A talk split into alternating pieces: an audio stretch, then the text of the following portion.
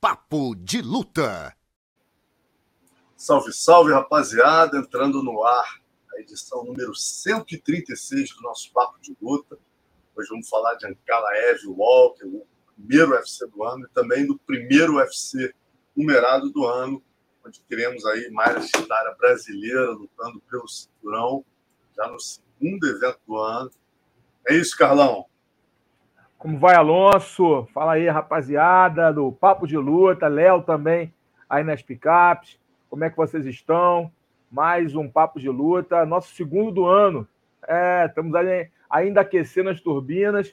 Vai ser um ano de muitos eventos, de muitas lutas, muitas novidades. Então fiquem ligados aqui no Papo de Luta, dá seu like aí, compartilha para o grupo do WhatsApp e comenta também, faça, façam suas perguntas. Semana passada, né, Alonso?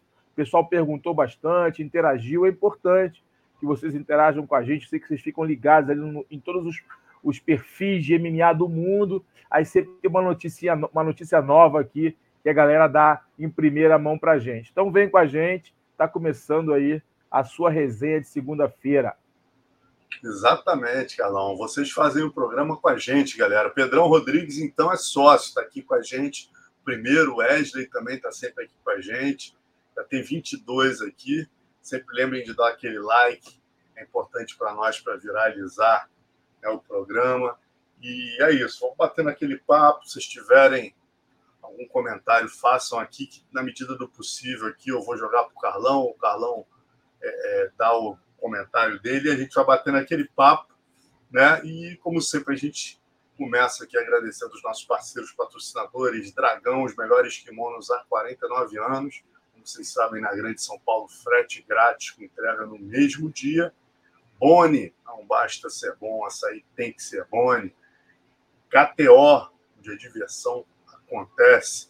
Cadastre-se usando o cupom LUTAKTO e garanta 20% de bônus na primeira aposta. Como sempre, hoje tem pitacos do Carlão.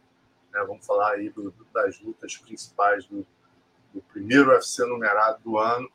Mas vamos começar, né, Carlão, falando aí do, do seu primeiro do seu primeiro trabalho no UFC no ano, aí, UFC Walker versus Ankalaev, equilibrado evento, né? Algumas derrotas brasileiras na primeira e na última luta, e o resto foi tudo vitória, né, cara? É, foi um, foi um bom evento, eu gostei é, do evento como um todo.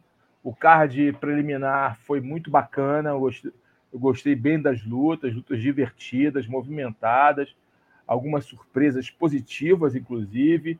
É, o evento como um todo foi um evento bem legal, o evento passou suave, passou, não sei se era saudade, né? Que todos estávamos aqui do UFC, eu recebo muitas mensagens no direct, Calão, quando volta o UFC, calma, tá chegando. E então a galera fica ligada, já faz parte, né? De todo sábado ali, ou pelo menos quase todo sábado você ter ali os eventos do UFC. Então a galera é muito fã. E nós também, que trabalhamos com isso, somos fãs. E realmente foi um evento legal, cara. Foi, eu gostei do evento, viu? Eu gostei. É, tivemos derrotas e, vitórias, no caso do, do, time brasileiro.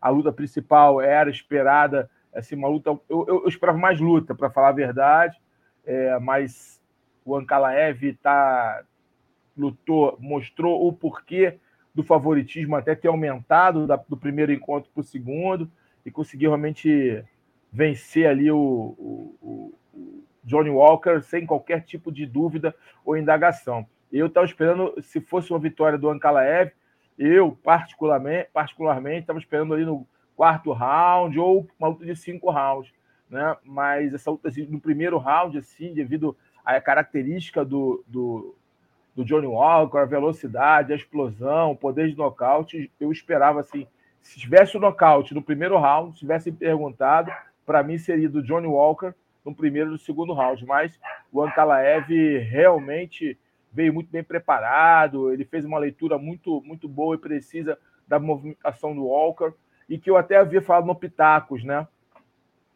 Aquela primeira luta entre eles, mesmo tendo sido de curta duração, né? Teve logo problema no primeiro round, né? Ajoelhada ilegal, enfim. Aí teve discussão em relação a isso, mas eu, eu senti a forma do, é, é, que o, o, casamento ali estava favorecendo o Ankalaev, que a Você forma dele caminhar, a forma dele, dele, cortar o ângulo, dele pressionar, ele, ele achou rápido o, o John Walker né, na primeira oportunidade, através de um erro, de uma falha do Walker, ele aproveitou rápido, ou seja, quando é, é, é, uma coisa que é legal a gente sempre colocar, quando o atleta aproveita rápido o erro do outro, mostra o nível de atenção dele. Né? E o Ankalaev novamente é, aproveitou uma oportunidade, não desperdiçou. Legal, cara. E eu, eu, vou começar a falar logo, ó, aproveitar a presença do homem aqui com a gente. Vamos começar falando da luta dele Bruno Ferreira, o Hulk. Estamos de olho, rapaziada. Abraço, Alonso Carlos. Parabéns, Hulk. Hulk. Hulk esmaga. pô, foi. É, ele, ele, pô, cara, é uma, era uma luta difícil, né? Era uma luta o, boa. O Howells é, é, é, um cara duro, bicho. É, é, às vezes um pouco menosprezado, mas por vinha de duas derrotas, dois nocautes. Mas o Howells é um cara bom, ele é, é um cara que foi, inclusive, condecorado no wrestling tinha 100% de defesa de queda. O Hulk quebrou isso, é, quebrou isso, conseguiu uma queda espetacular, usou o tempo certo, usou a sua qualidade no judô e derrubou com precisão, ainda cravou no chão. Mentalmente dá uma quebrada no lutador. É, o cara nunca me derrubaram. O cara me derruba e dá aquela cravada no chão e ele sentiu a força do Hulk ali, já dá uma quebrada mentalmente a movimentação do Hulk muito boa, né? De, de encurtando, já que o House, apesar de ser um cara baixo, não, não é um cara alto como o Hulk, mas o House tem uma envergadura muito boa, né? Então o Hulk lutou muito bem, lutou, aproveitou os espaços, vinha com o jogo do House muito mapeado e, e foi uma, uma, uma, luta assim muito boa. Tanto foi uma luta muito boa, um domínio tão grande é, de um cara duro, é, que o House é um cara duro, eu continuo afirmando, apesar dessa sequência negativa de nocaute, derrotas, ele é um bom lutador, o House. Pô, e, o, essa, essa vitória do Hulk foi tão impactante que ele recebeu o bônus, né? Recebeu os 50k aí, mostrando que, a, que o Dana White estava ligado, né? A equipe, ele deu uma ligado, o Sam Shelby, todo mundo ligado na performance dele. Foi uma ótima performance e muito boa para o Hulk já que ele tinha vindo de uma, ele veio, ele estreou com um nocaute fulminante. É, Gregory do, do Gregory, né? Depois ele perdeu, foi surpreendido ali pelo Ruziboev, né? É, e agora volta com um nocaute, né? Com uma, uma, uma vitória brutal para cima do, do Harris. Então é muito bom uma vitória dessa, né? Vencer é sempre é importante numa organização mas quando você vence de forma impactante, seja uma finalização ou um nocaute, é melhor ainda, te dá mais moral para o próximo desafio. E o que é legal, né, Carlão? O que o Dida falou aqui, o Dida teve com a gente aqui na conexão da semana passada, falando, cara, o Hulk é o atleta que todo treinador quer ter. Se eu não segurar ele, ele acorda todo dia, quatro e meia da manhã, vai treinar. Ele é psicopata de treino e, pô, é impressionante a força de vontade, como ele aprende rápido. Disciplina. E Cara, disciplina, a certeza do Dida na vitória, meu irmão. Quem assistiu a live aqui foi até mais tranquilo, assim, que o mental desse garoto realmente é diferenciado. E, e, e, a questão que o Dida falou que eu achei legal é que ele, como você também tinha dito, né, Carlão? Ele é faixa preta de judô e ele vinha mostrar algumas coisas. E ele fugiu do clássico single e double, né, cara? É isso Tem aí. umas quedas bonitas ali. É, cara, né, eu vou te falar. É, todo cara, todo cara que fugir do single e double vai surpreender qualquer um. Todo lutador que, que fugir do tradicional single leg, double leg, porque se você assistir 90% dos treinos de qualquer lutador do planeta, você pode ver aí vídeos, né? Todas as academias postam um vídeo ou outro e tal. É, tem ali a, a, a, a semana do UFC que ele bota, enfim, você vai pesquisando. Hoje todo mundo pesquisa a maioria sempre treino do sprawl, da defesa de single para double, é sempre defesa de grade. O cara que trabalhar uma variedade de golpes diferenciada, entendeu? Principalmente do judô, né? Que tem muita variedade de golpes, golpes usando o ashi nas pernas. Cara, vai, vai. O cara que fizer isso, começar a estudar o judô e aplicar ele de forma inteligente para dentro do MMA, vai derrubar muita gente vai derrubar muita gente. Eu tenho certeza disso, uma coisa que eu falo já há muito tempo. É, é, o judô é uma luta que pode ser o diferencial tá, para você, inclusive, encarar o bom wrestler. Eles não estão acostumados com o tipo de queda do judô. Eles sempre estão acostumados que as pessoas venham no mesmo tipo de queda para cima deles. Eles têm um quadril muito bom, têm a defesa muito boa, o trabalho de underhook muito forte. Eles defendem com muita facilidade. Agora, se você trazer o judô para dentro do MMA de uma forma inteligente, eu tenho certeza que vai derrubar muita gente. Não só o Hulk, que é um judoca de excelência, mas qualquer um que adquirir esse conhecimento. Porque às vezes o judô fica um pouco colocado ali à margem, né? Ah, não é uma luta que é aplicada ao MMA.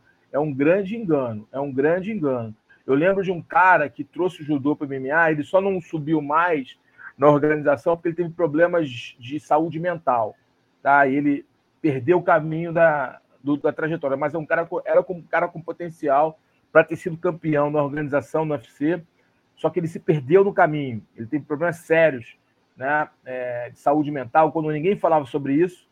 Esse cara teve. Caro Parisian. Caro Parisian era um monstro no judô. E ele derrubava todo mundo.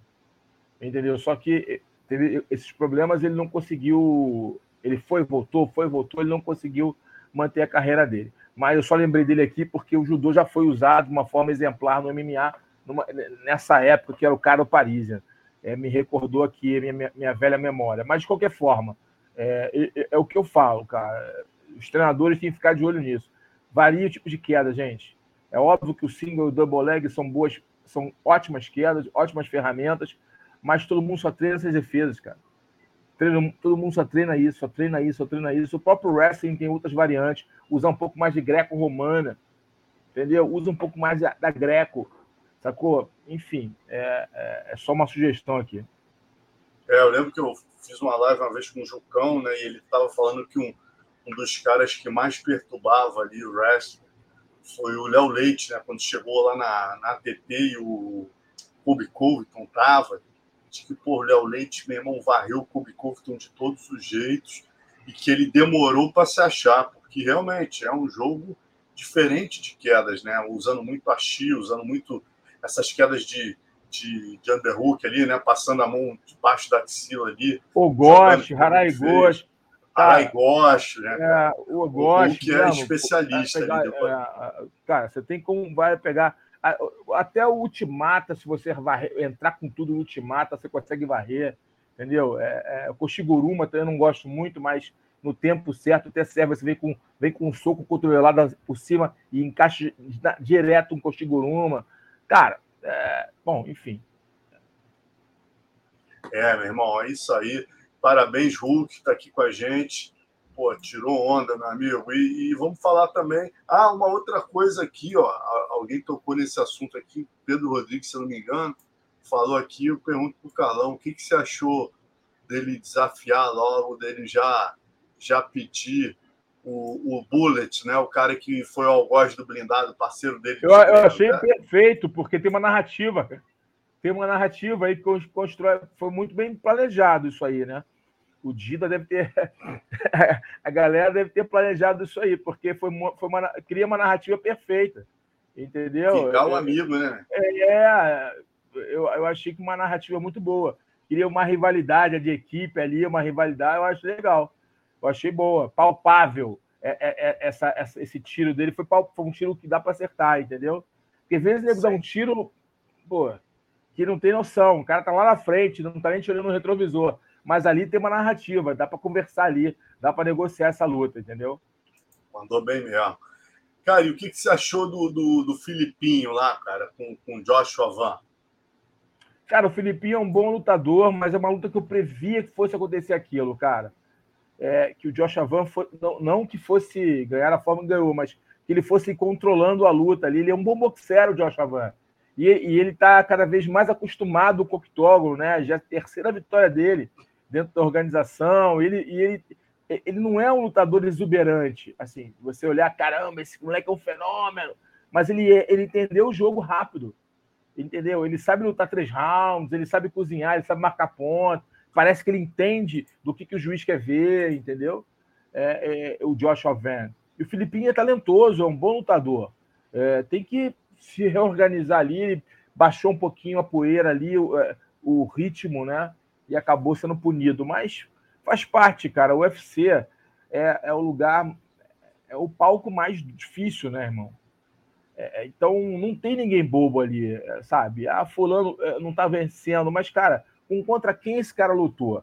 Sabe? Só cara duro, é muito difícil, cara, você performar. Então, a, cada vitória que ocorre sua na sua carreira dentro da organização tem que ser festejada. Você tem que festejar, irmão. Pô, venci, tem que festejar. Vai lá, se, se dá aquela recompensa e vamos voltar para o treino, porque agora o nível aumentou. A cada vitória, seu nível aumenta. A cada vitória, o degrau é mais um degrau, é mais um degrau. E os melhores estão ali. E quem não está ali, quer estar tá ali, cara. É, a verdade é essa, né? A verdade é essa. O pessoal pode. Ah, mas não é por quê? Porque tem um evento X e um evento Y. Tem bons eventos com, com bons atletas, mas na verdade. A Copa do Mundo é UFC, né? É, cara. Bom, você pode ter sido campeão brasileiro trocentas vezes, mas tu quer a, a Libertadores. E aí tu ganha a Libertadores, tu quer o Mundial. É muito assim, entendeu? É uma verdade, fazendo aí uma, uma alusão com o futebol, né? Quer dizer, você, você quer os títulos, cara. Você quer vencer o UFC, é o topo da pirâmide. Então, quando você entra no UFC, que já é difícil, você tem que se manter nele. Quando você vai passando luta por luta, vai solidificando, vai carimbando a sua, a sua permanência na organização. Aí chega um momento que você passa daquela por brigar por permanência e começa a brigar para ser um cara notado, ranqueado. Aí você vem um cara ranqueado e você já começa a brigar para ser um cara é, de cinturão, um cara que pode disputar cinturão. Então são fases dentro do UFC, são fases. Você entra, você briga a primeira fase, é brigar para você se manter. Aí você já respirou, sequência de vitórias, perde uma, ganha duas, ganha três, ganha quatro, ganha nocauteando, ganha finalizando, neguinho, opa, esse cara é bom. Esse cara é bom, gostei dele. Perdeu para um cara do. Epa, esse cara aqui é bom. Aí vai para a próxima fase, buscar o quê? Ranqueamento. Opa, para você ser notado, para começar a buscar ranqueamento. Aí dentro do ranqueamento você vai passo a passo buscando a possibilidade de um dia você virar um top 5 e, disputar um cinturão. Né? Que aí depende de vários fatores, tá? Não é só vencer, né? Quando chegar na última fase ali, tem outros fatores que influenciam. A gente sabe que teve a gente teve o Demian Maia, por exemplo. O Demian Maia é um cara que pô, merecia muito.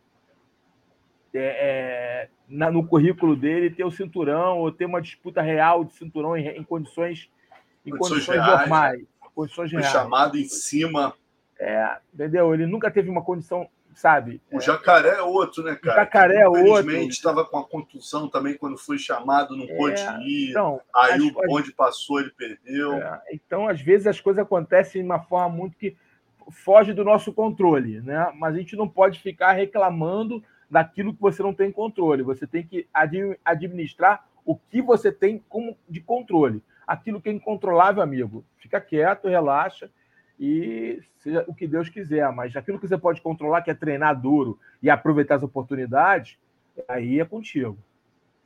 Exatamente, Carlão. Que, pô, um belo exemplo disso que você falou, o Nicolas Mota, né, cara? Um cara que vinha de um momento complicado ali de derrota. A última luta dele foi um no contest polêmico, porra, o cara tava. Tava perdendo a luta. Tava perdendo a luta, ele pegou o Tom Nolan aí, tava. Né, Hypado. Entrou hypado. invicto, é. 6-0, e aí ele consegue um nocaute no primeiro round, irmão. Imagina e, a cabeça cara, do cara. Foi, foi bom porque, primeiro, eu, o Nicolas Mota, o que, que me. Primeiro, ele não estava performando bem, tá? Mesmo com vitória, ele não estava performando, aquela performance convincente, né? É, e aí acontece, ele pega um cara que entra no UFC cheio de onda, hypado, e um bom lutador mesmo, o Nolan é bom lutador. E vou te falar, é, o que eu vou falar aqui, o Nicolas veio focado, mas o Nolan veio subestimando o Nicolas. A forma dele, dele, dele caminhar ali no início, soltar os golpes, até mesmo de forma meio displicente, mostra que ele estava meio assim, eu vou ganhar a hora que eu quiser esse garoto. Mais ou menos assim, a hora que eu quiser eu vou ganhar, eu sou o cara, eu sou nocauteador, eu sou bom pra caramba é, é o que me pareceu ali, né? E o Nicolas focado no que tinha que fazer. Aproveitou uma falha e utilizou o que ele tem de melhor, que são seus golpes potentes, suas mãos potentes. Mostrou foco, mostrou experiência, porque não entrou naquela ondinha ali do, do cara, ficar com raiva e tal. O cara falou umas besteiras para ele também, mas ele entrou ali, quando o octógono fechou, ele entrou focado no que tinha que ser feito, mostrou evolução, ele veio mais vibrante, mais agressivo, talvez o senso de urgência, né? Tenha feito isso com ele. E teve uma ótima performance, cara. Eu até achei que ele fosse é, ser bonificado também. Eu até achei que ele fosse ser bonificado. Mas foi uma ótima performance do Nicolas. Para mim, assim, foi uma ótima surpresa vê-lo com um olhar de vencedor, sabe? Não é aquele olhar meio, pô, tô com medo de sair, ou eu não sei o que eu é. faço. Ele entrou com, focado no que tinha que fazer e fez. Isso foi muito legal. Eu percebi muito a postura dele, sabe? A leitura corporal dele me disse que ele estava muito confiante que ia fazer. E o outro lado, o cara é bom, o Nolan é bom lutador, vai ter outra oportunidade, a gente vai ver realmente que ele é bom lutador, mas valeu para ele acordar para a vida, que buraco é mais embaixo na terra do Dana White, amigo. Verdade, meu irmão. Bom, Brunão, a gente acabou de falar, abrimos com ele, né, cara? Matheus Nicolau e Manel Cap não rolou, uma infelizmente. Pena. Mas é uma Cap... luta, uma luta, é uma luta, olha o que eu tô te falando, é uma luta que o Manel Cap foi quem foi prejudicado foi o Manel Cap, Manel, o Manel Cap se prejudicou. Burrinho, se burrinho. Se prejudicou. Ele estava doente, ele falou que estava doente, que não bateu peso, eu respeito. Não vou aqui também é, ficar jogando pedra no cara. Mas sempre é ruim não bater o peso, né? A gente sabe que o UFC não gosta, o cara não bate o peso ali, é uma, é uma obrigação do atleta não bater o peso. No caso dele, ele falou que pegou uma virose durante os treinos, ele e a equipe dele passaram mal. Então, tudo bem, né? Agora, o que eu falo dele é o seguinte: ele perdeu uma oportunidade única, né, cara? Única. Única, única. Porque, cara, com o que aconteceu lá com Almir Albazi. Exatamente. Cara, a chance dele, se ele vencesse, obviamente, o, o Nicolau, se ele batesse o Matheus Nicolau, não precisa nocautear e finalizar, não. Uma, uma vitória dominante ali, três rounds, dominante, uma vitória sólida, e ele estava arriscado ele lutar com Pantoja. Estava arriscado. E no Brasil e ajudar ainda. o Dana a salvar o UFC Rio. O Dana deve ter ficado duplamente é, puto com ele. É, né? Ele tinha Porra. grandes chances de lutar no Brasil com, pelo cinturão com o Pantoja. Grande chance. É, olha que, eu, que é uma análise bem Faz clara sentido. aí. Tá? É, porque pelo que aconteceu, tá ruim do outro lado.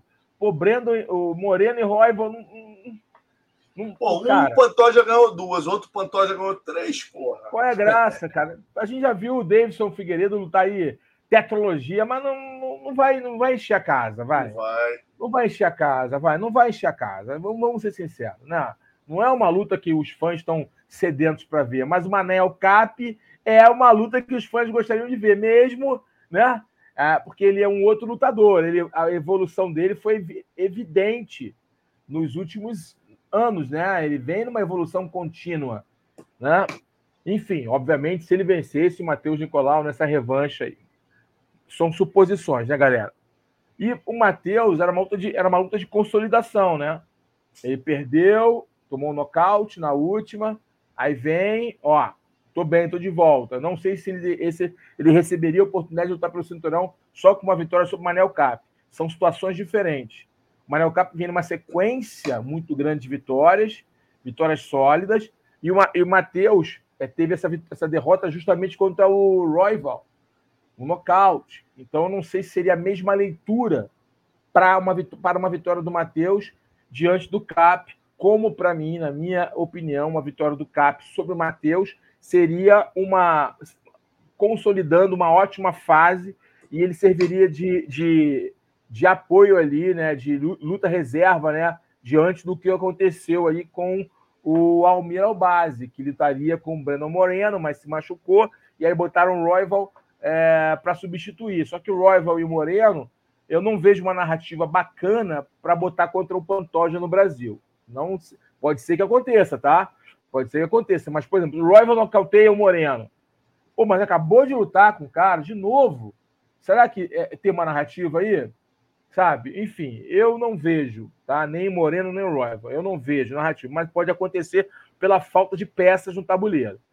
Era uma oportunidade muito para Manel Cap e ou até mesmo o, o, o Matheus Nicolau, de uma forma um pouco menos evidente.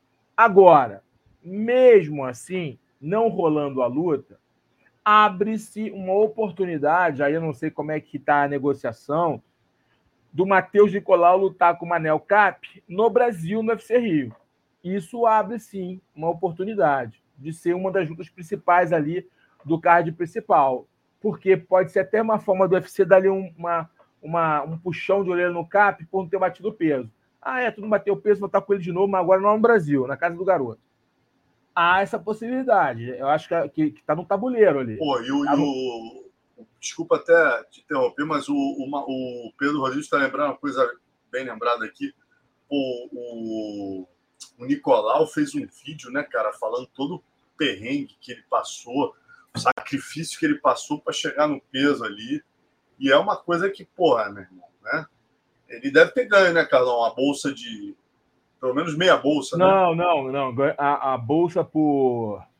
Aquela bolsa de entrada, né? Para lutar, eles ganham. Ganham. ganham né? Não ganham a bolsa por, por vitória. Por vitória obviamente, né? porque não teve luta, mas aquela é. bolsa para entrar, aquela parte entrar, de entrada, ele, ele, ah, ele, então ele, ele, ele, Entendi. É, pô, é isso, meu irmão. Vamos aguardar agora a cena dos próximos capítulos. Acho que você matou a charada aí. São duas possibilidades que se abrem, né? Ou o, vamos ver o que, que o Dana vai trazer para o UFC Rio, cara. É, é o grande a grande questão no momento e é o que a gente vai discutir agora a partir de Magomed Ankalaev e Johnny Walker, né? A luta principal da noite desse evento, desse primeiro UFC do ano. É... O Walker começou bem, né, Carlão? O que, que você acha ali que o que, que aconteceu do primeiro para o segundo round? É, eu, sinceramente, eu estava achando ali o primeiro round, eu estava achando o brasileiro até melhor, cara. Assim, conectando mais golpes e tal. Estava bem parelho, mas eu achei o brasileiro um pouquinho na frente. O segundo round foi a virada de chave impressionante do Russo, né? É, eu, eu pontuei na, na, na o Johnny Walker, foi um Johnny Walker. Isso. eu também vi é, o primeiro round para ele, tá? Mas o final do round, final do round, o Antalaev já dava sinais de super, superioridade. Né? Então, eu, eu botei ali os, os, o round, dividi em três fatias, primeiro terço, segundo terço, e, e, terceiro terço, né? o final do round, e vi dois terços a favoráveis pra, para o, o, o, Johnny Walker e um terço final favorável para o Ankalaev, né? seguindo os padrões né? de, de, de strike efetivo, né? grap efetivo, enfim seguindo os padrões de arbitragem, eu dividi em três, em três terços e o primeiro terço e o primeiro e segundo, para mim, é, é, foram dois terços a favor do brasileiro e o terço final a favor do Ankalaev. O que já mostrou que o Ankalaev já tinha achado a distância. O que já mostrou que o Ankalaev já tinha feito ali o mapeamento da distância da movimentação do Johnny Walker. O que me apareceu no, no round final, no round que houve aí a vitória final né, o nocaute do, do Ankalaev, que o John Walker estava é, deixando o Ankalaev vir como terminou o primeiro round, jogando ele para empurrando ele para a grade, empurrando ele para lá para trás. Ele não estava sendo agressivo como foi nos dois terços iniciais do round do primeiro round. Ele não estava sendo um lutador que tomou a iniciativa é, é, no início da luta do primeiro round. Ele, tava, ele, tava, ele voltou como terminou o primeiro round. Mais apático, mais defensivo. Aí é ruim demais. Você deixar um cara com a solidez do russo, é, um cara grande, um cara que tem um bom nível na luta em pé, um cara que derruba bem, um cara que gosta de abafar os adversários, um cara que gosta de empurrar os adversários para a grade, fazer o que ele quer fazer, é, isso traz ali um, um, um sério risco. Né? O Anclave começou a fazer perguntas e perguntas para o Walker e o Walker não conseguia responder as perguntas a tempo. Acabou que uma dessas perguntas fez ele engolir ali e acabar sendo nocauteado. É uma pena, uma pena, porque é uma pena, não por ser brasileiro apenas, porque se, o Walker vence o Ankalaev, teríamos uma narrativa maravilhosa para ter um evento no Brasil numerado é, com um Poitin, Entendeu? Uma narrativa maravilhosa, maravilhosa. Eu estou falando pelo lado do fã brasileiro, é, do cara que trabalha com esporte. Cara, seria demais. estou falando que ganharia, que perderia, ninguém está falando isso, mas ter dois brasileiros e cara que, dois caras que propõem luta, dois caras que buscam nocaute, disputando no Brasil um título do UFC, cara, pô, isso não tem preço, cara. Hoje, um dos caras mais hypados do esporte, que é o Alex Pereira, o Poitin. Cara, é, pô, esse é ser o melhor dos mundos para todos os fãs do esporte. Que é criar de narrativa, o Walker ia falar de lá, o Poitin fazer brincadeira. Cara, ia ser demais, cara. E a luta ia ser divertida. Porque é, mesmo o Poitin entrando como favorito, pela qualidade técnica que ele tem, enfim, é uma luta louca, porque o Walker é um cara muito imprevisível, tem poder de nocaute, enfim. Ia sair na mão com o Poitin, ia ser legal pra caramba, mas isso não irá acontecer. Esse confronto não iremos assistir. O Ankalaev, com total mérito, venceu e convenceu, porque, na minha humilde opinião, não sei da galera aqui que estamos assistindo, ele não estava me convencendo. O pessoal fala que eu tenho implicância com o Ankalaev, né, meu irmão? Não é implicância com ele, não Entendeu? Mas é que, pô, cara, ele não tava mostrando nada, vamos ser sinceros. Não tava. Nada, não tava mostrando nada para você. Era uma ficar... Eve, né? As lutas feias, lutas chatas de ver, cara. Pô, não tava um cara com você com vontade de ir lá ver ele lutar. Ah, eu quero ver Eve com Poitin. Fala a verdade, não tava querendo ver. Não é uma, uma das lutas mais interessantes de ver, mas é uma luta que a tendência natural é que aconteça. Né? O, o Ankalaev é o número um da fila, claro, com todos os méritos. Não estou tirando o Jamal, Jamal Rio da lista. O Jamal Rio é o, é o, é o, é o, luta, é o cara é, que, por direitos, aí, por questões de direito, é o cara a lutar com o Poitin, porque ele foi um campeão que não foi destituído. Ele não foi campeão, perdeu, ele foi campeão e não defendeu o cinturão.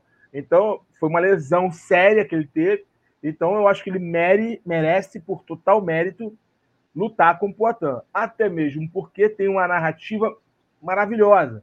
Que ele bateu no mentor do Poitin no Brasil. Então, seria uma narrativa linda. O Vingador, mais um que o, que o Poitin vai lá e vinga o, o, o mestre, vinga o mentor. É muito legal. Uma narrativa ótima. O João Morril é um cara que fala bastante, gosta de falar, aquela coisa dele gangueiro de gangue, né, né, gosta de falar, gosta de provocar, então vai ser bacana. E é uma luta boa pro Atan, porque o Jamal, Jamal, o Jamal Hill ele, ele propõe uma luta que favorece, que o brasileiro gosta. Então seria interessantíssimo, mas eu acho, eu até achei ele mais fino, tá? Ele pareceu lá bem mais fino, tava parecendo eu assim, rechonchudo, inchado, mas tá, tá mais fino, tá mais com um rostinho mais fino isso que ele falou junho, né, Carlão? A última post lá que falaram, não sei se foi exatamente ele, mas disseram que os planos dele seriam voltar em junho. Pô, o Poitin, hoje em dia, ele é um coringa absoluto para o UFC, né, cara? O Dana White está dependendo dele para salvar não só um, dois eventos, né? Ele é importante no UFC 300, ele é um coringa importantíssimo, como no UFC 301, se for no Rio de Janeiro, 5 de maio é, seria o Poitin um personagem importantíssimo, né? Tanto que a charge do Davi, ó, charge do Davi já é em cima disso, ó. A charge do nosso Davi aí, Carlão. Charge do Davi de hoje, ó. É o, é. é o Glover aí, ó.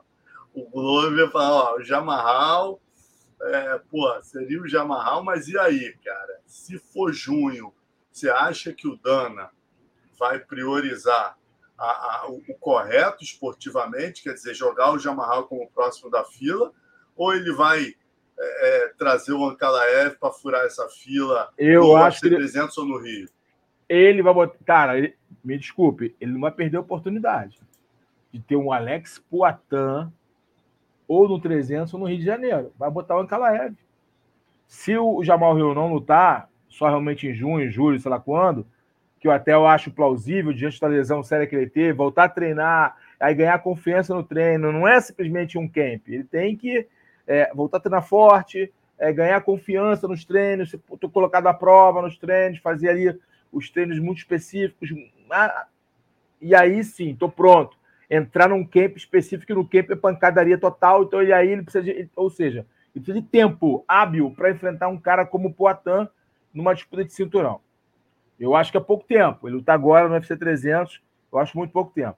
Então, creio sim que, que haja a real possibilidade do Ankalaev entrar nesse buraco aí. O Ankalaev tá louco para lutar, já está provocando tal. Então eu acho sim que pode, podemos ter o Ankalaev versus Poitin ou no 300 ou no UFC Rio. Eu acho que há essa possibilidade, porque eu acho que o UFC não é perder uma oportunidade de botar, botar uns caras que está mais na moda aí, uns caras que estavam um dos lutadores está sendo mais comentado de fora do 300, cara. Eu não acho que seria legal. Bota o Poitin para lutar o 300. O cara tá muito hypado, é, é, é, um cara que vende bem, é um cara que, que neguinho gosta, tem um personagem, entendeu? E além disso, ele entrega, né? Ele, ele nocauteia os oponentes. E aí o Ankalaev acabou de vencer, venceu muito rápido, venceu com, sem se machucar, tá inteiraço. Fez um camp agora para um, um striker, vai voltar a pegar outro striker. Então, para ele, não é o, o camp muda poucas coisas são ajustes que vai mudar no, no camp dele. Não, não, não, é uma, ah, não, agora eu vou pegar um, um, um wrestler, aí um camp novo, completamente novo, os sparring são diferentes. Não, vai pegar o mesmo tipo de sparring, vai mudar um ajuste ou outro, obviamente, porque há uma diferença é, clara entre o estilo do Poitin e o estilo do, do Johnny Walker, mas são caras grandes, é, gostam de noca são nocauteadores, têm a predileção para trocação, simples assim. Então, o, a, a, base do camp vai ser a mesma o Ankalaev.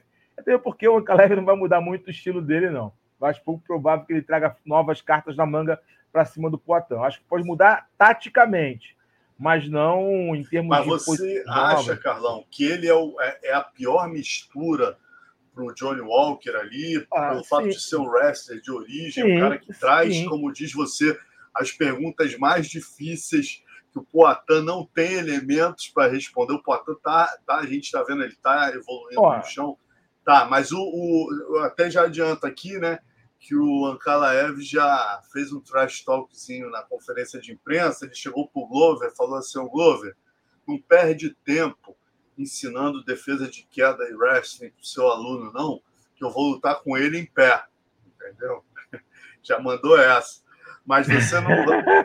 Boa. Maneiro, você... legal. Difícil esses caras fazerem, falarem assim. É, é difícil. É verdade. É Mas você acha que ele vai, ele vai cumprir a promessa? Ah, é, ah, meu irmão, é casca de banana isso. É cilada, Bino, cilada, Bino. Você acha que ele vai. É, o maior striker da divisão, talvez um dos maiores strikers do UFC, se não for o maior striker, ali dos três maiores strikers do UFC é, é, é, porra, meu irmão, você acha que você vai, você vai trocar com ele? Pelo amor de Deus, né? Só se ele fosse bobo. Ele pode até simular uma trocação, mas ele vai buscar o que ele conhece mais e o que ele acha que seja o calcanhar de Aquiles, o buraco no jogo do Poitin, que é, um, é uma pressão, um afogamento ali no chão. É, é, óbvio que ele vai buscar esse jogo. É o jogo mais inteligente, mais previsível, sim, mas é o mais inteligente. Trocar com o Poitin é loucura, velho. Me desculpe.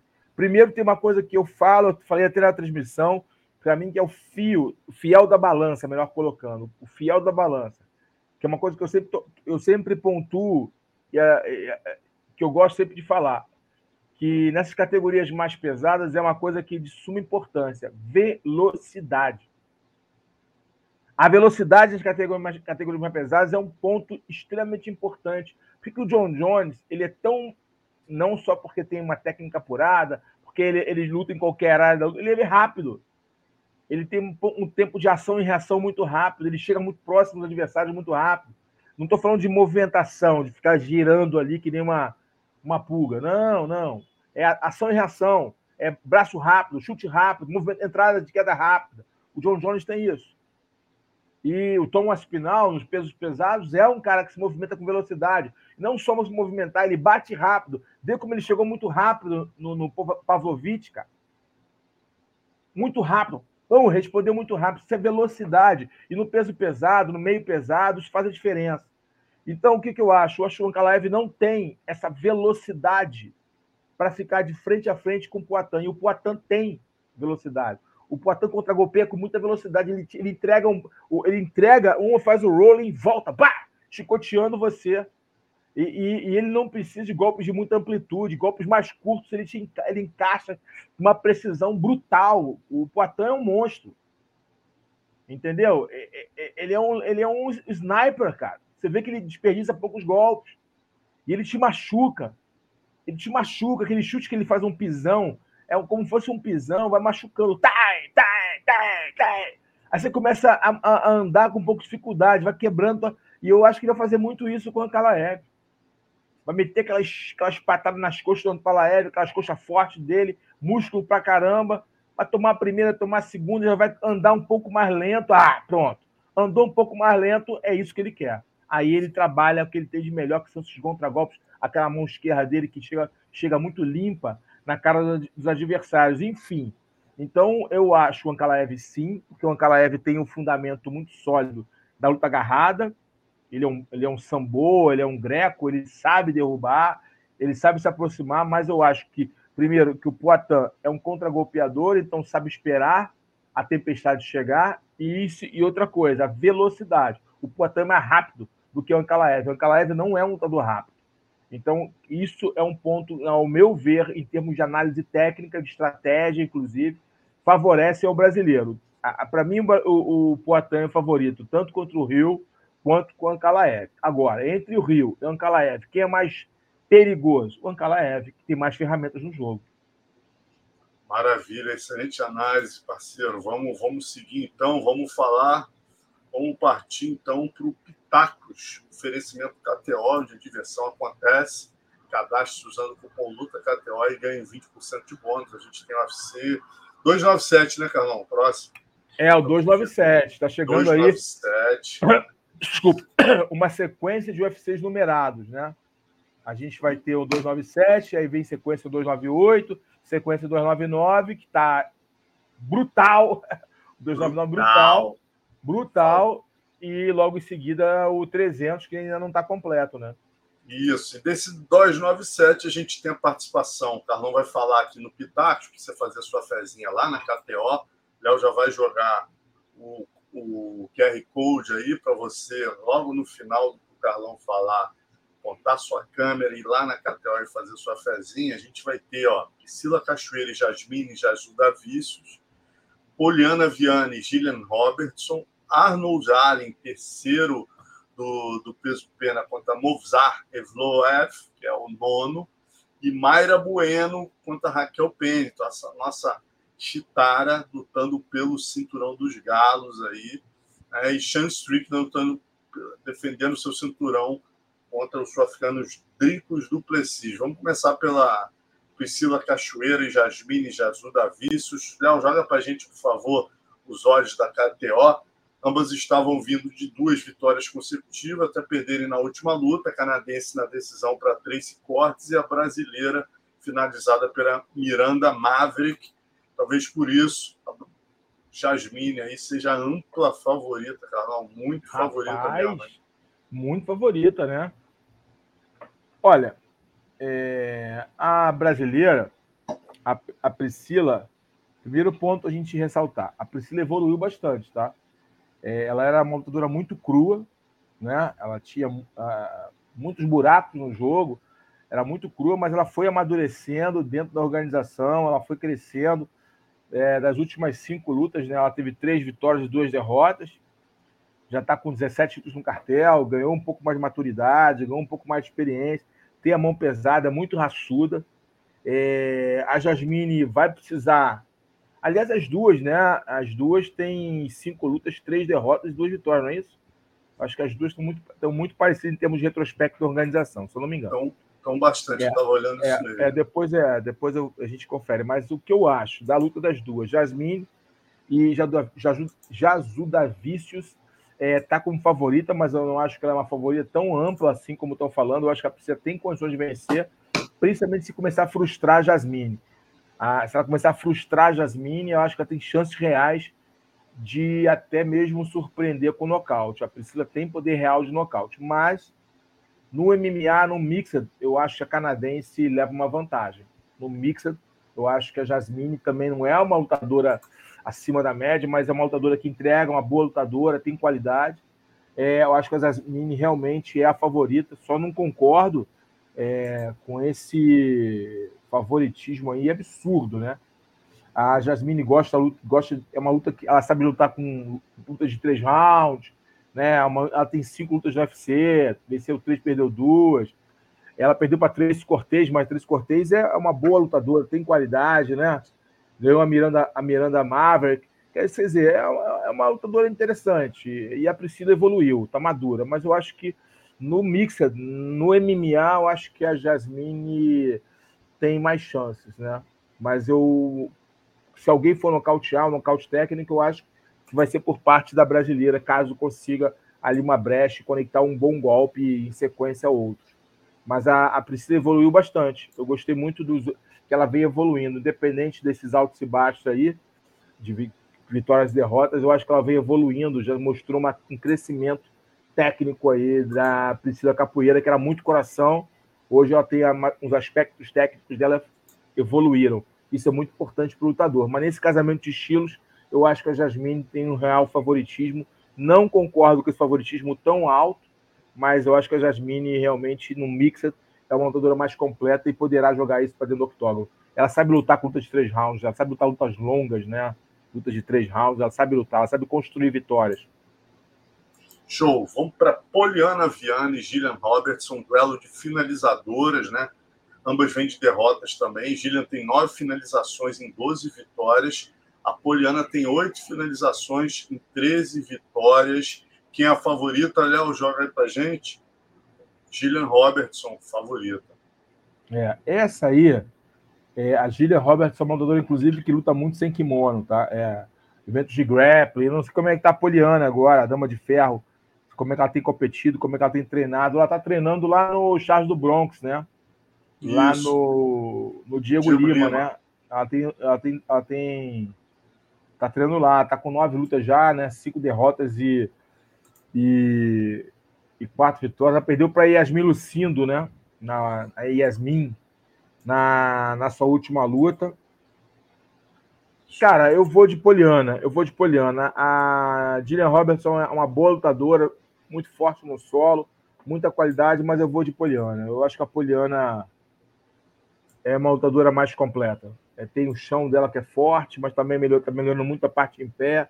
Então eu vou nesse confronto que está equilibrado, na minha opinião, bem equilibrado é, eu vou de Poliana. Mas a, o, as odds está dando o quê? Um, tá muito. É, tá pequena, né, Léo? Joga aí para a gente de novo. 1,47 para 2,71. É, é, é, tá uma boa. É. É. Faz, faz sentido, tá? Não tá absurdo, não. É, faz sentido, mas eu acho que a Poliana vai vencer essa luta. Eu vou no Azarão. O Azarão, pra... como é que fala? Azarão ou Azarão? Azarão? É, Azarão? Boa pergunta. Boa pergunta. Quem souber aí, ó. Quem Azarão, aí, joga no. Quem souber aí, fala pra gente. Se é Azarão ou Azarão? No feminino, Vamos né? A gente pode falar. Vamos então pro Arnold Allen, Movsar Evloev. Arnold Allen, terceiro do ranking. Né, o inglês, é, perdão, é o terceiro do ranking. Vem de uma primeira derrota no UFC para o Max Holloway o Evil está invicto 17-0. Bom, luta equilibrada, tá? Luta equilibradíssima. O Arnold Allen é uma pedreira, é um ótimo lutador. Perder para Max Holloway não é demérito nenhum, né? o Max Holloway é, pô, cara, é uma, é, tá no hall ali dos melhores strikers, né? É, é, é, é, no geral, né? É, o Max Holloway, para mim, está né, entre os melhores strikers de, de, de peso por peso ali. É, pelo menos eu acho. Eu não sei o que, que você acha. O cara com um boxe exuberante, uma movimentação brilhante, um controle de distância monstruoso. O Max Holloway, para mim, é um dos melhores strikers que existem ali, peso Nossa. por peso. É, então, ou seja, não é demérito nenhum. Ele ter quebrado, ele ter quebrado ali aquela sequência de vitórias do, do Arnold Allen, que é um bom lutador. O Evloev, né, que está invicto, é, tem um, uma coisa que me deixa encucado. Eu até acho que o favoritismo dele é, é, é plausível, é devido, porque para sequência de vitórias está invicto e tal. Mas uma coisa que tem me incomodado no Evloev, tá? Assim, é, não sei se vocês perceberam isso, né? É, ele se coloca em algumas situações bem perigosas, cara. Sabe? Ele se coloca, às vezes, em umas situações bem perigosas. Então, cara, é você viu com o Diego Lopes ali que ele foi muito testado, entendeu? Ele, ele às vezes se coloca em posições muito perigosas, mas é um cara resistente, é, é um cara muito disciplinado né, na, no, na, na, tática de luta dele, é um cara que tem uma raça brutal, né? O cara é muito raçudo, é, sabe fazer o jogo, vai ser uma das lutas mais duras que ele teve ali, né? Uma, uma das lutas mais brutais para ele, que vai exigir o máximo dele, é essa luta contra o Arnold Allen, cara, que vai vir mordido pela derrota. O Allen é um bom lutador, bem completo, vai ser um lutaço essa. Então, ó, a luta com, com tempero, é, com ingredientes para ser a luta da noite. Entendeu? Um lutão. É uma luta para a galera ficar ligada. Eu concordo com esse favoritismo do Evloev devido a, a, ele, a, a, ele ser um lutador invicto, ele ser um cara que, que ele é um cara taticamente muito aplicado, é um cara que tem um jogo muito estratégico, é um cara que resiste bem à pressão, né? Então eu vou no Evloev aí, mas é uma luta que eu vejo um equilíbrio, um equilíbrio real entre eles. Isso, agora vamos para os cinturões, né? Dois cinturões em jogo, os galos femininos e dos meio pesados. Brasileira Mayra Bueno, né? É, pegando a veterana Raquel Pennington. Raquel Pennington tem 35 anos, 23 lutas, está desde 2012 no esporte. A Mayra aí é a terceira do ranking, tem 32 anos, 14 lutas, está desde 2015 no esporte. Você acha como é que estão, ó, brasileira favorita. Acho que o momento da brasileira é melhor, Carlão? O fato não, tá eu não acho que é eu, eu acho que não é só o momento, não. Acho que é a idade, a forma de vencer, venceu uma ex-campeã, finalizou uma ex-campeã, isso conta. Agora, a gente não pode menosprezar, é uma coisa que eu tenho tocado aqui. Eu vou rapidamente aqui abrir o Sherdog dela, da, da Raquel, e lembrar o seguinte, cara. Raquel, ela, ela tem grandes vitórias. Ela já venceu a Jéssica Andrade, ela já venceu a Misha Tate, ela já venceu a Irene, Irene Aldana. É, ela, entendeu? Ela já venceu a, a Pian Kianzat, que é uma boa lutadora. Ela já venceu a Aspen, Le, a Aspen Led. Ela já venceu a Kathleen Vieira. É, cara, ela não é uma lutadora, que ela não é uma lutadora empolgante. Não é já disputou cinturão. Ah, mas a Amanda brincou com ela já, mas, pô, tá falando da melhor de todos os tempos. Concorda ou não? Sem dúvida. Então, é uma lutadora é, de alto gabarito. E ela é uma lutadora que entendeu o jogo. O que, que é isso? Ela é uma lutadora que entendeu o que o, a, o limite dela. Então ela faz um jogo que a coloca sempre dentro ali de um esquema estratégico, uma movimentação que lhe é, que lhe é favorável. Ela, é ela não é uma lutadora que se emociona. Ela é uma lutadora que mantém o ritmo de luta. Ela, bota, ela gosta de fazer as lutadoras andarem para trás. Ela aguenta a porrada. Ela no chão ela consegue buscar finalização. Ela, ela usa grade, é grande. Ela tem força. Ela tem força. E o fato de ser veterana mostra que ela está mais madura. E ela está com uma sequência de cinco, seis vitórias ou cinco. Ela perdeu para Holly Holm na decisão unânime. Ah, aí ganhou a Marion Renault. Né? Cinco aí, vitórias consecutivas, tá vendo? Cinco vitórias consecutivas. E, e, foi ganhando de uma forma. Ó, a única que ela finalizou foi a Messi Chasson. O resto todo, ela foi ganhando decisão. Né? Então, decisão mostra o quê? Horas de voo. Mostra que ela é acostumada a lutar trocar ali, de ganhando a luta, de fazendo luta, de dominando os adversários. Cara, é uma lutadora difícil. Não menosprezem a Raquel Penton. Ela não é empolgante.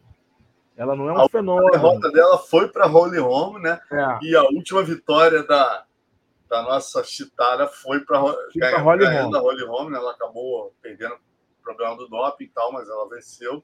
Então, mas fase diferente. Nada, né, Carlão? Quer dizer nada, e fase diferente. Mas foi em 2020, Exatamente. 2019, 2020 que ela venceu, que ela perdeu para para para Holly Roma. Holly Roma é uma, uma garota.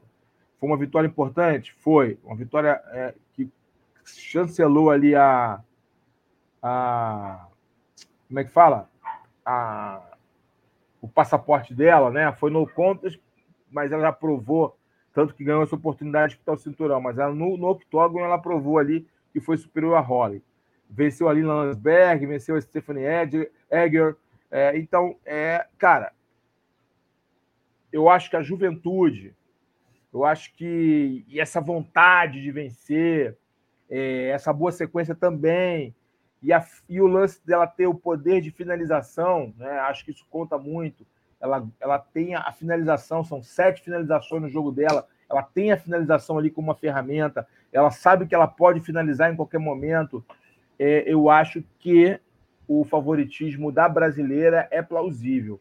Eu acho que tem é, é, é a, a, narrativa, a, a, construção das duas no momento atual dá para a brasileira, por ela, ela terminar as lutas, por ela finalizar as lutas, uma chance real de finalizar, de ganhar a, a Raquel Penton. Mas não achem que a Raquel Penton é carta fora do baralho. Aquele joguinho chato dela, de empurrando, de botando pressão, de fazer grade, derruba, soca, ground and pound, levanta, tá, dá soquinho, troca.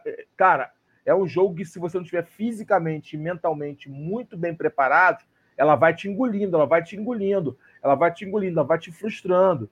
Foi isso que eu disse com a Kathleen Vieira. Ela frustra, ela vai te frustrando. Entendeu? É uma luta, foi uma luta equilibrada? Foi, mas ela é uma lutadora sim. Ela não vai te, ela não vai empolgar, ela vai te consumindo tua energia, ela vai consumindo tua energia quando vê que levanta o braço, Raquel Penny. É, é, sangrou ela, ela continua indo para cima, ela continua te golpeando, ela continua te pressionando, ela continua neutralizando o teu jogo. Quem levantou o braço? Raquel Pennington. Ah, mas a Raquel Pennington empolga. Não importa, amigo. Ela luta para vencer. E isso ela tem feito com, com, muita qualidade, ela entendeu o jogo, ela tem um jogo muito de, bem desenhado, estrategicamente, ela sempre faz esse mesmo jogo, mas sempre com evolução, principalmente física. É, mas é uma luta que eu vejo a brasileira com mais chances de finalizar o confronto é, em, em, antes dos cinco rounds. A Chitara tem mais, é, tem mais ferramentas, principalmente no que tange a, a, o grappling, de buscar finalizações, de buscar quebrar o ritmo, o jogo e achar uma brecha é, é, no plano da Raquel Penton. Agora, se deixar Raquel Pennington crescer e gostar da luta, Raquel Pennington vai fazer um afogamento e vai ganhar cinco rounds. E vai ganhar essa luta em, em cinco rounds, melhor dizendo. Não cinco rounds, mas em cinco rounds. Então a brasileira tem que construir essa vitória logo no início. Não deixar Raquel Pennington gostar da luta e começar a botar o ritmo que ela gosta. Ela botar o ritmo musical que ela gosta da luta, fica difícil alcançar ela, porque você tem que ter muito condicionamento físico para aguentar ela, que ela vai acho que ela tá cansada, mas ela mantém o mesmo ritmozinho, sabe? Sabe aquele maratonista que vai correndo no mesmo ritmo? Aí ele vai passando ele, ele vai. Você vê, aí vai, todo mundo vai cansando, ele vai passando um, dois, três. No final, é, ele tá lá. É esse mesmo, no dúvida. final, no final, bum! E quem ganhou? Ah, foi ela, ganhou. E é, esse é o jogo da Raquel Pé, então esse é o perfil dela. Então a brasileira precisa quebrar isso, talvez jogar muito volume, muita pressão desde o início, fazer a Raquel cansar e não dá espaço para ela se recuperar. Aí a brasileira constrói a vitória e consegue pegar esse cinturão. É, o, é mais ou menos o raio-x que eu acho desse confronto. Vou dar o favoritismo para a brasileira, eu acho plausível, acho devido, mais pela essa juventude, por esse frescor e por ter mais qualidade em finalizar as lutas do que seu adversário. E, mas não, não podemos esquecer que a Raquel sabe finalizar também, mas eu acho que a brasileira tem mais refino nesse fundamento. Show. Então vamos lá agora para a última luta. Sean Strickland defendendo seu cinturão aí, vindo de uma sequência de seis vitórias consecutivas. O Dricos Duplessis, né, o sul-africano, chega à disputa de cinturão contra o arqui-rival Strickland, que roubou o cinturão do Adesanya em setembro último. E aí, como é que estão os odds? 1,73, pequeno favoritismo aí para o Sean Strickland. Concorda, Carlão? Ah, não, favoritismo pro Sean Strickland. Por quê? O campeão. Eu, eu, eu sou muito. Como fala assim? É, eu sempre acho o campeão favorito, sabe? Com raras exceções, com raríssimas exceções, eu sempre acho o campeão favorito. porque ele construiu a, a, a, a chegar até ali. Ele não foi, não caiu por acaso, né? Por mais que tenham, tenham lutadores que tenham tido uma corrida para o cinturão mais rápida do que outros, é, ele, ele, construiu, ele está ali por méritos, né? Não caiu no colo dele. Ele tem que fazer lutas que lhe, que lhe renderam ali uma disputa e nessa disputa ele foi feliz. Então, eu sempre coloco o, o, campeão, em respeito à trajetória dele, ao cinturão que está com ele, como favorito. Em raras exceções, eu vou mudar esse panorama, essa minha visão. Em raras exceções. O que acontece? O, o Dricos Duplessis é um bom lutador, ele é mais completo do que o, o Sean Strickland, ele é mais completo. Ele, o estojinho dele tem mais ferramentas. Ele é, ele é um cara rápido, é um cara forte fisicamente, mas é, o que me deixa um pouco é, concordando com os olhos, concordando ali com um certo favoritismo do campeão, do Strickland, é que o Strickland, Strickland é um cara que ele é, cresce em situações de perigo e mostrou isso contra o Adesanya, onde ele foi comendo o Adesanya pelas beiradas, foi comendo o mingau pelas beiradas e quando estava e quando estava já frio ele foi e tirou, quebrou o, o Adesanya mentalmente. O Duplessis nunca lutou por cinturão, é um cara que chegando com tudo, chegando com muito vigor, com muita força, é um cara rápido, um cara forte, mas talvez se emocione numa disputa de cinturão.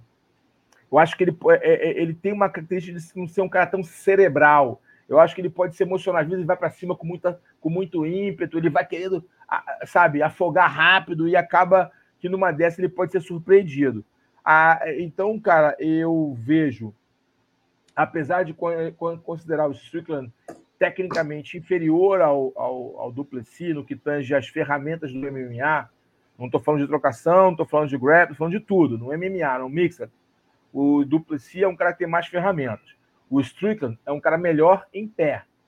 Não, um boxeia melhor, caminha bem, corta ângulo bem, faz aquele jogo de abafa muito bem né? Mas o Duplessis vai ter a oportunidade de usar o wrestling, as quedas, a pressão para cima do Strickland. Se o Duplessis conseguir derrubar, colocar volume, meter chute nas pernas, eu acho que é um bom caminho, meter muito chute, chutar, chutar e quebrando o chute, chutar o braço para tirar a potência dos golpes do do Strickland, né? Chutar muito canela no, no, no, no braço, muita canela no braço, canela nas pernas, se ele colocar volume de braço e perna, chute, chute, combos, combos velozes, fortes, e se movimentar, ele vai minar o Strickland, vai abrir brecha para derrubar, até mesmo para nocautear.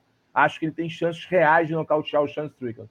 Porém, eu ainda eu preciso vê-lo numa situação de risco, vê-lo numa situação de extremo perigo, vê-lo numa situação de extrema tensão emocional, como é uma disputa de cinturão, quer queiram, quer não. Você disputar uma cinturão, um cinturão do UFC traz ali você é, um, um, a questão emocional, é uma montanha de, de emoções. Você vê um filme passando pelas, pela sua vida, uma oportunidade.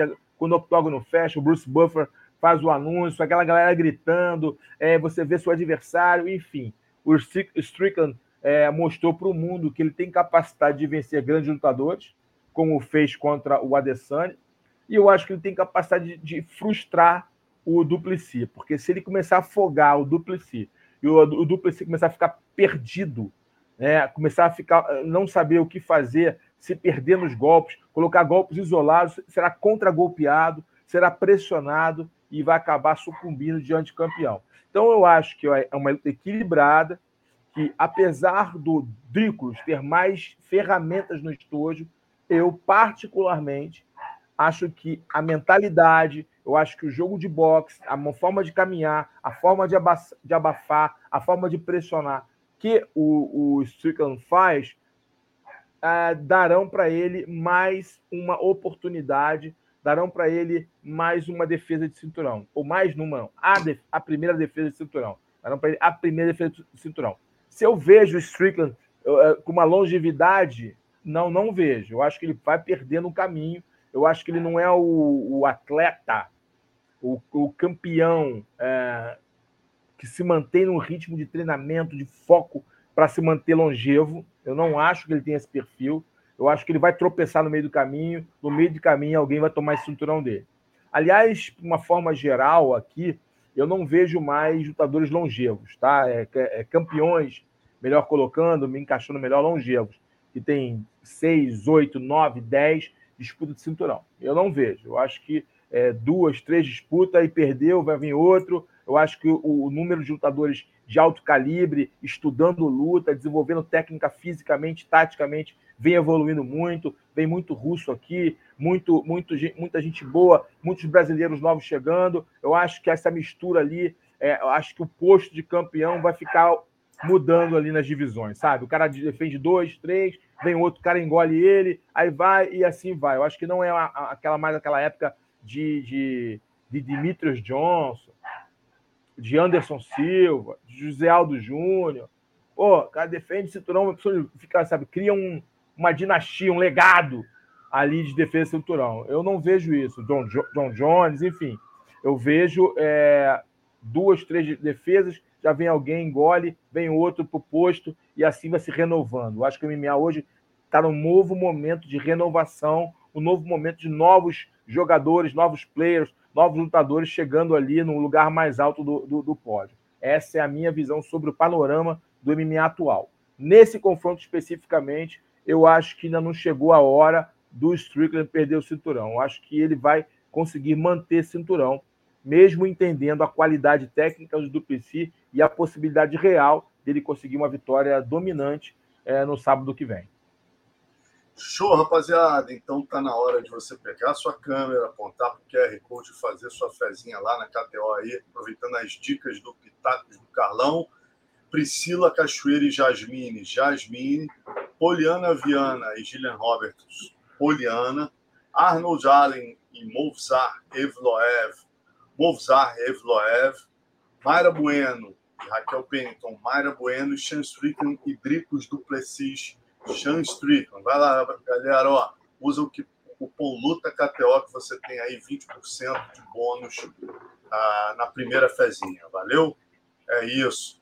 Bom, então vamos partir para o casca grossa poderoso da semana, né? Vamos começar pelo, pelo casca grossa, Carlão. Casca vamos, grossa, lógico. temos dois, não é isso? Dois, casca, dois cascas grossas, dois caras tops aí. É, o primeiro, é, vamos no brasileiro primeiro? Vamos. vamos o Nicolas Mota, para mim, foi um caixa grossa, aí eu dei para ele a. a... ai, ai, ai, isso tá virando meme, rapaz. Eu tenho que tomar cuidado. Você viu a meme que os caras me pegaram na, na, na transmissão, rapaz? Não vi, cara. Qual vi, foi? Porra, me pegaram uma aqui, eu, cara. Eu, eu, eu, acabei falando de novo aqui, né? eu, eu falei aqui já rindo do que pô, o, o, os caras estão zoando muito, cara. O André, o, o, o Malhadinho. É, ai, ai, ai. Escassou demais. O, o Caio Borralho. Neguinho me pegando. Aí depois tu vê lá o. o é, o, não, porque aqui, o Instagram cara, do, tem que ter Instagram cuidado do, com os comentários aqui. Que no outro dia a gente ter, terminou um papo de luta e eu tinha lido um comentário de alguém. E o cara jogou uma daquelas, sabe? Pau não sei que lá e tal. E eu não percebi o nome entendeu? Quinta série total. A quinta Pô, série. Aí nego tava me suando ali, me gastando, eu nem percebi na hora, cara. Pois é, mas vamos lá. Eu, ah, vamos lá. É, eu escolhi o eu escolhi o Nicolas Mota por, pela trajetória. Estava ali numa situação complicada, o sinal amarelo piscando para ele ele não vinha performando com segurança, mas ele veio seguro, pegou um cara duro. O Nolan é um cara de qualidade, o Nolan é um striker de boa qualidade, um cara grande, um cara confiante, mas ele quebrou a confiança do Nolan com esse belo nocaute, uma vitória importante para ele, mostrou que, tá, que, que, que, merece estar na organização, a situação dele não estava muito clara, não estava muito confortável, é, até a última luta dele, que foi no contest, é, o, o a, cara, foi uma luta de ele, o, o adversário dele foi muito prejudicado, muito prejudicado. O Katagatame estava ali no, no, encaixado, enfim. É, mas ele se recuperou mentalmente, tecnicamente, veio mais agressivo e aproveitou a oportunidade que lhe foi dada, conseguiu um belo nocaute. Por isso, eu, eu escolhi aí o Nicolas Mota como casca grossa da semana. Parabéns, Nicolas, e que você continue lutando dessa forma agressiva, confiante e para cima, que é isso que o UFC quer. Maneiríssimo. E mais um, né, cara? Esse aí, por, pelo, por ser inquebrável, né, meu irmão? Que coisa impressionante, rapaz. 43, né, Carlão? 43 40, lutas, né? 40, é, 25 40, vitórias, né? Cara, 25 impressionante, vitórias. cara. Quando eu vi finalizando. E não tá. E não, parece que meu, pô, tá dando, tá dando pangaré pra ele, não, cara. Não, tá pegando, não. Tá pegando nego duro e continua finalizando, continua performando. É, é realmente exatamente. impressionante. Jim Miller, nosso segundo casca grossa, com total justiça. Tá pegando os caras bons e tá enfrentando, tá lutando bem, tá performando, mesmo depois de tantos tantos anos no jogo, né? Depois de tantos anos no jogo, é, ainda continua lutando em alto nível é, lutando bem, está bem fisicamente, se comportando bem, até melhorou na parte em pé, engraçado, né? Assim, evoluiu na parte em pé, ele não era tão seguro é, na, na, na, movimentação, na parte em pé, mas é, até ele evoluiu nesse aspecto, ou seja, um cara que está buscando mais conhecimento, buscando crescimento, isso só mostra que merece é, o prêmio de caixa grossa, uh, o, o, o Jim Miller. O cara realmente é um lutador de altíssimo gabarito, altíssimo nível. Jim Miller ganhando do Gabriel Benítez, né, cara? O cara duríssimo. Jim Miller tá com 36-17, caramba. Fazer o um cálculo aqui matemático disso, com certeza dá mais de 50, 53 lutas, algo assim, né? 40 anos de idade, é, 7 nocautes, 20 finalizações, já lutou com os maiores, tá desde 2005 em atividade, né, cara? Entrou no UFC, UFC 89 em 2008 e tá aí até hoje, meu amigo. Tá aí performando e dando show. Parabéns de milha. Só, só quem acompanha esse esporte sabe a dureza que é você, né, cara? Conseguir performar por todo esse tempo, ainda lutando com os leões novos, né? Então, é, porra. exatamente. Ainda lutando com os leões novos, leões famintos. Lembra, o Pedro Rodrigues está lembrando aqui, ele venceu inclusive o Nicolas Mota, né, cara? Que foi o, Isso o cara que está dividindo o posto de casca grossa com ele hoje. Boa ele lembrança, boa lembrança. Garoto. Boa é. lembrança. Venceu o Charles do Bronx já. Venceu e perdeu. Exatamente, venceu é, exatamente. É, é, é, dizer, tem história aí. Tem história, tem história. E o poderoso dessa semana, rapaz, eu até corrijo aqui. Do bem, do bem, do bem. O poderoso do bem. do bem, galera, que tem o poderoso a gente puxa a orelha, que faz uma poderosidade pesada aqui. E hoje o poderoso é do bem, né, cara? Que é um cara que tirou onda. Figuraça, a gente até corrige o erro aqui, que eu acabei não falei falando dele ali na, na abertura da matéria. A gente fala agora da, da vitória impressionante dele e também da poderosidade dele, né, Carlão? ah, ele é muito poderoso, velho. Ele é muito poderoso, Jean. Jean cara. Silva. Jean Silva, poderoso cara. do é bem. Poderoso. Joga a foto aí. Cara, muito engraçado ele. A entrada dele foi mó barato. Que entrada interessante. É, pô, se fosse aquela época do Pride, né? Tem aquelas luzes, assim, tudo escuro. É realmente muito interessante. Um bom lutador, com muita qualidade, agressivo, fez uma boa luta. É, mereceu aí realmente é, os elogios de todos. É um lutador realmente de muita qualidade, um striker perigosíssimo e uma figura, né, cara? Um personagem, né, cara? Um personagem. E aí fa falou aquela. Eu sou o cara mais agressivo. eu achei muito engraçado. É, é eu, eu, eu, o esporte precisa desses personagens, entendeu? O esporte precisa desses caras que entretêm, tanto quando o octógono fecha, quanto antes, né? Que criam ali o imaginário do fã, os fãs falam sobre ele. E esse Jean Silva tem todo, todos os predicados para isso. Para não ser só falado dentro do octógono, mas também falar dele, né? As entrevistas dele, a forma dele agir. É, é um personagem muito engraçado e eu, eu acho que saudável, porque é, um, é o chamado poderoso do bem. Ele não é aquele poderoso que faz besteira, não. É aquele poderoso que cria um personagem que você ri, você se diverte e quando tem que entregar, entrega nocaute. Exatamente, cara. Tá aí, parabéns, Jean. Figuraço, chamou atenção, meu amigo. Chamou a atenção de todos. Entregou a grande luta, chamou atenção, ganhou aí uma... Esse poderoso foi uma homenagem para você. Valeu, Jean. Poderoso é do bem. Quando é o poderoso do bem, é homenagem. É, exatamente. E temos também das antigas, né, galera? A gente vai terminar, infelizmente, com uma notícia um pouco pesada hoje aqui. Aí, antes disso, vamos dar o das antigas que é a primeira seletiva do jiu-jitsu brasileiro em 1995. Carlão estava lá, jogar as fotos aqui. Deixa que eu jogo, Léo. Pode deixar que eu vou já jogar uma aqui, ó, para a galera ver o Carlão aqui no cantinho, ó. Quer ver? Cadê a do Essa aqui que o Carlão tá no cantinho? Não, não. Essa aqui que o Carlão tá no cantinho, olha lá. Carlão e Tetel, Murilo Rupp lutando, Renzo arbitrando, João Roque, Dedé Pederneiras. Galera, só localizando vocês, isso aqui é o seguinte. É, em 1994, Carlos Grace Júnior né, criou a Confederação Brasileira de Jiu-Jitsu, fazendo o primeiro brasileiro ali na AX. Né?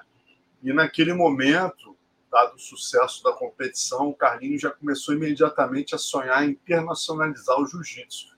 E na época, o jiu-jitsu era muito partido, muitas rivalidades, equipes não se entendiam, então a maioria achava que era uma loucura do Carlinhos. Né?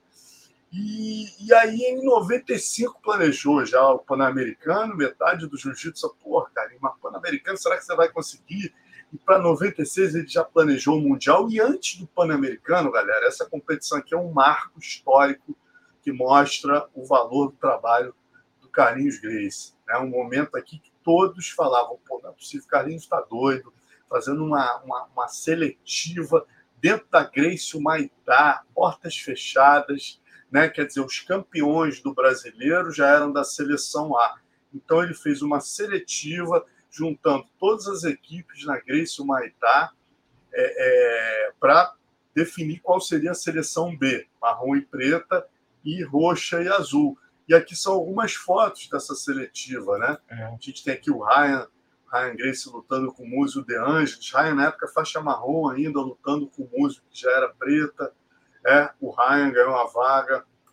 A gente tem aqui. Ah, essa luta também é do Ryan com, com o Muso aqui. Eu não sei se foi uma, uma anterior, mas você vê o clima, olha o Carlinhos numa mesa em cima do tatame, o tatame ainda hum, aquela é. lona por cima, é. canepa aqui. É. No padrão. Fala, fala. Vieira, onde era, onde era o... Vieira, exatamente. É, você é beleza arbitrando, você vê a galera é. ali, o Ricardão lá no fundo, ó a galera lá na porta, o próprio Luca Tala aqui, novinho, de camisa verde aqui na janela, quer dizer, pô, um momento histórico, cara. Eu achei essas fotos, eu falei, pô, vou ter que compartilhar isso com a galera, que realmente. Olha o Carlão aqui, magrinho, tu era a é, faixa é, João... roxa aqui, né, Carlão? Não, não, marrom. Olha o João marrom. Roque ali, ó. É, o João Roque. Você e Tetel, Tetel toda reganhada é. ali. Já estava já tava fazendo a minha transição para Vale Tudo já estava fazendo a transição aqui, mas magrinha ainda, cara. É, Tinha pesar uns 90 é, é. quilos. Bolão aqui, pô, o Bolão era favorito absoluto, que ele perdeu a final para o Fábio Gurgel, aí lutou a seletiva, né? É, todo mundo achou que ele fosse ganhar. O Bita surpreendeu, passou a guarda do, do Bolão e depois finalizou o Sansão na final. Ficou com a, com a vaga do preta e marrom pesada. Né? Aqui a gente tem o Sonequinha ganhando do Paulo Sérgio da Aliança. Só o Castelo aqui no fundo, ó João Roque, Castelo, Dedé, novinho. Dedé. É. Aqui, é. Carlinhos com, com Rony Rústico, que também ganhou a vaga. Né? Pedro Duarte no fundo, Luca Tala ali. E aqui a seleção, que é a seleção B, a seleção A, obviamente, a gente não tem a foto, que são os campeões do brasileiro. Então, essa é a seleção formada esse dia, né? Que a gente tem aí Roberto Traven, Ryan Grace, é, Castelo Branco, Daniel Simões, Daniel Grace, né? o, o Adilson Bita, Marcinho Feitosa, Rony Rústico, embaixo Romeu Cardoso, homem do Oswaldo, Marcelo Tetel, Alexandre Soca, Paulo Sérgio, Hélio Sonequinha e Vinícius Daculino, que no post dele falou que semanas depois, né, cara, ele pegou a faixa marrom e muita gente aí, quando terminou a seletiva, falou: porra, mas o cara é doido fazer essa seleção vai estar contra quem? Os gringos não têm seleção e tal, meu irmão. A verdade é a seguinte: com essas competições, o Carlinhos conseguiu aglutinar o jiu-jitsu, né? fazer, mostrar que era possível, fez todo mundo acreditar, né? E como disse o Raul Seixas na canção, amigo, sonho que você sonha só, é só um sonho, né? Quando você sonha junto, passa a ser realidade. Foi o que o Carlinhos fez, né, cara? Fez todo mundo sonhar junto com ele transformou o sonho dele em realidade. E hoje em dia o jiu-jitsu está aí, 30 anos depois, exatamente 30 anos depois, a gente tem aí competições com 9 mil é, participantes inscritos, 40 áreas de competição, de competição né? 40 áreas de tatame e o mundo inteiro praticando jiu-jitsu, né, Carlão? Espetacular, realmente, é o que você falou, né, cara? O Carlinhos fez a, teve a visão, sonhou, a, conseguiu aglutinar as pessoas, já conseguiu fazer com que as pessoas sonhassem junto com ele. E hoje temos aí um jiu-jitsu forte, né, espalhado pelo mundo inteiro, campeonatos superlotados. É, criou realmente é, um ecossistema, né, cara, super é, de sucesso, um ecossistema muito forte que só cresce. O jiu-jitsu vem crescendo a olhos vistos no mundo inteiro, já entrando em outro nível. Agora, eu acho que o jiu-jitsu agora está indo para um outro nível, agora mais profissional. Atletas vivendo do jiu-jitsu, não precisando lutar. Eu acho que a gente vai entrar nessa era agora.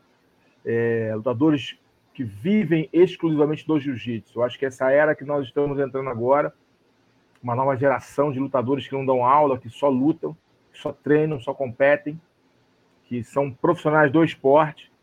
Eu acho que o jiu-jitsu está entrando nesse novo ciclo, nessa nova era agora. São muitos campeonatos, muitos atletas, muita gente envolvida, fora do Brasil e no Brasil. E muito bacana, muito bacana ver essas imagens. É, relembra os bons tempos, né? Nós, nós sonhávamos muito, né? é, com jiu-jitsu sólido, com jiu-jitsu grande, com jiu-jitsu forte, mas é, e não imaginávamos que ele poderia chegar onde chegou, né? E aonde vai chegar ainda. Isso é muito legal, cara. Isso só nos mostra que nós estávamos certos. Um bando de loucos sonhando e o sonho se realizou. Que legal, cara. Muito bacana trazer isso.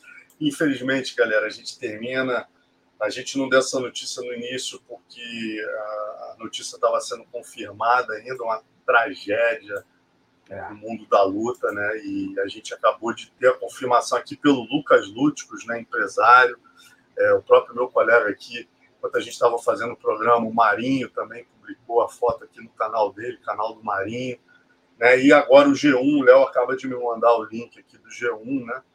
A gente teve a, a, a, notícia. Eu vou até ler a notícia, né, cara? Lê a notícia, lê, lê. Não, é. não cometer nenhuma, nenhum erro aqui. Ai, ai. Então, o seguinte, galera, o lutador e professor, ó, a notícia foi publicada no G1 agora, tá?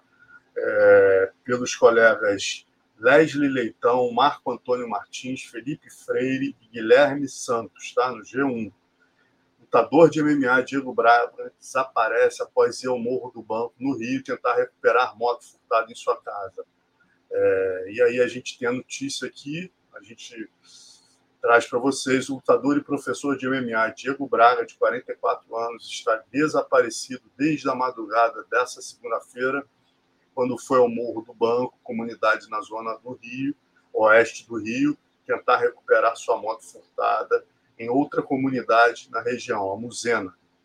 Muzema, segundo filho, é esse que está aí na foto com ele, né, que a gente está falando aqui direto desses dois.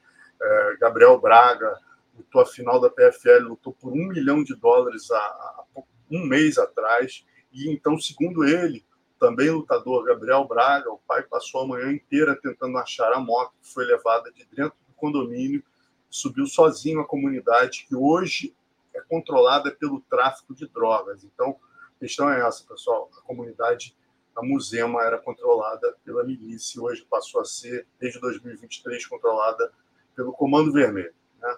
Ao G1, ele afirmou que amigos e policiais já buscavam pelo corpo do pai. Aí tem aqui um, uma aspas do Gabriel, né? Como estava demorando, os amigos tentaram subir, mas mandaram todos descerem Agora há pouco um amigo ligou para tentar liberar o corpo e eles falaram que colocaram o corpo em uma praça.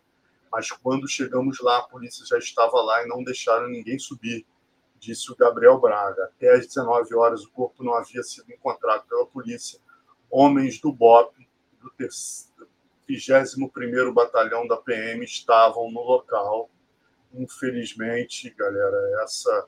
Aí o G1 apurou que Diego teria sido confundido pelos traficantes com um miliciano. Desde então, ele não foi mais visto. Diego Braga é dono da academia Tropa Tai, de formação de lutadores, e treina o filho que luta profissionalmente. As aulas foram canceladas nessa segunda-feira.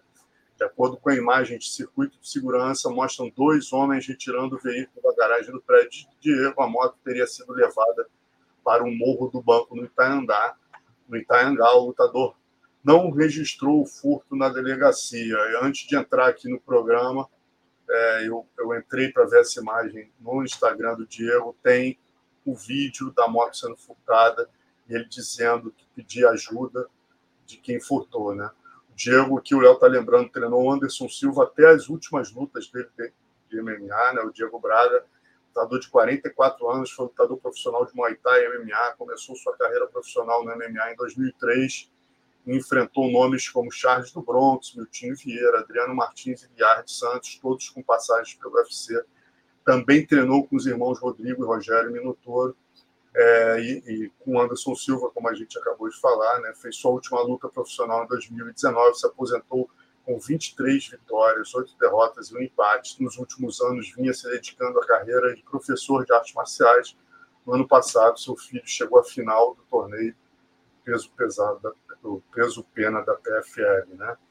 E é isso. É, infelizmente, está aqui a, a, continuação da notícia. Eles explicam que a comunidade da Muzema, no Itaingá, na Zona Oeste, era dominada por milicianos até 2023. A partir daí, em novembro, traficantes do Comando Vermelho invadiram a comunidade passaram a dominar o local.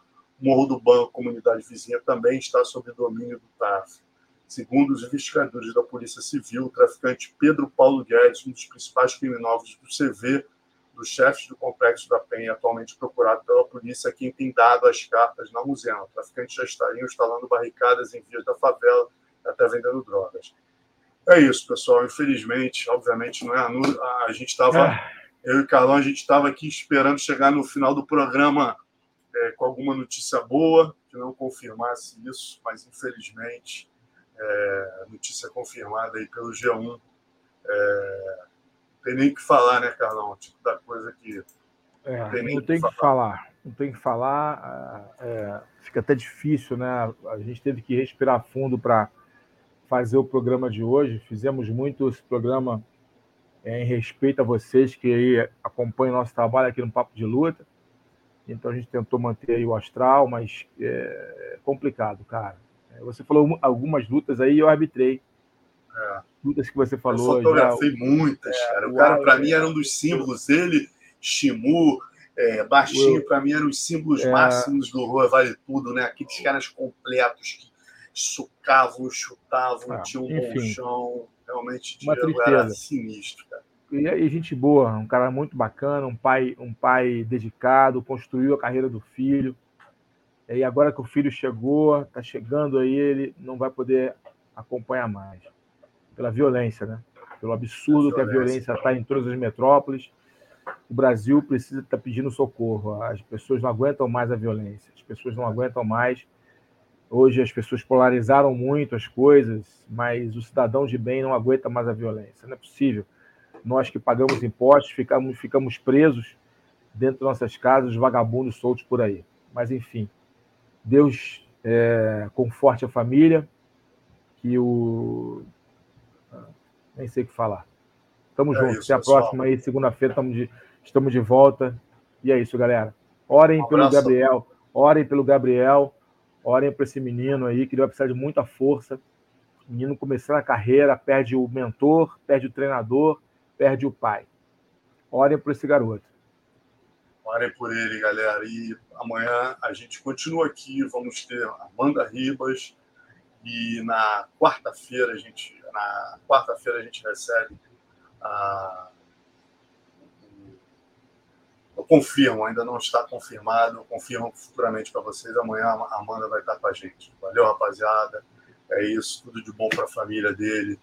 E um abraço a vocês aí. Até, até a próxima live. Valeu.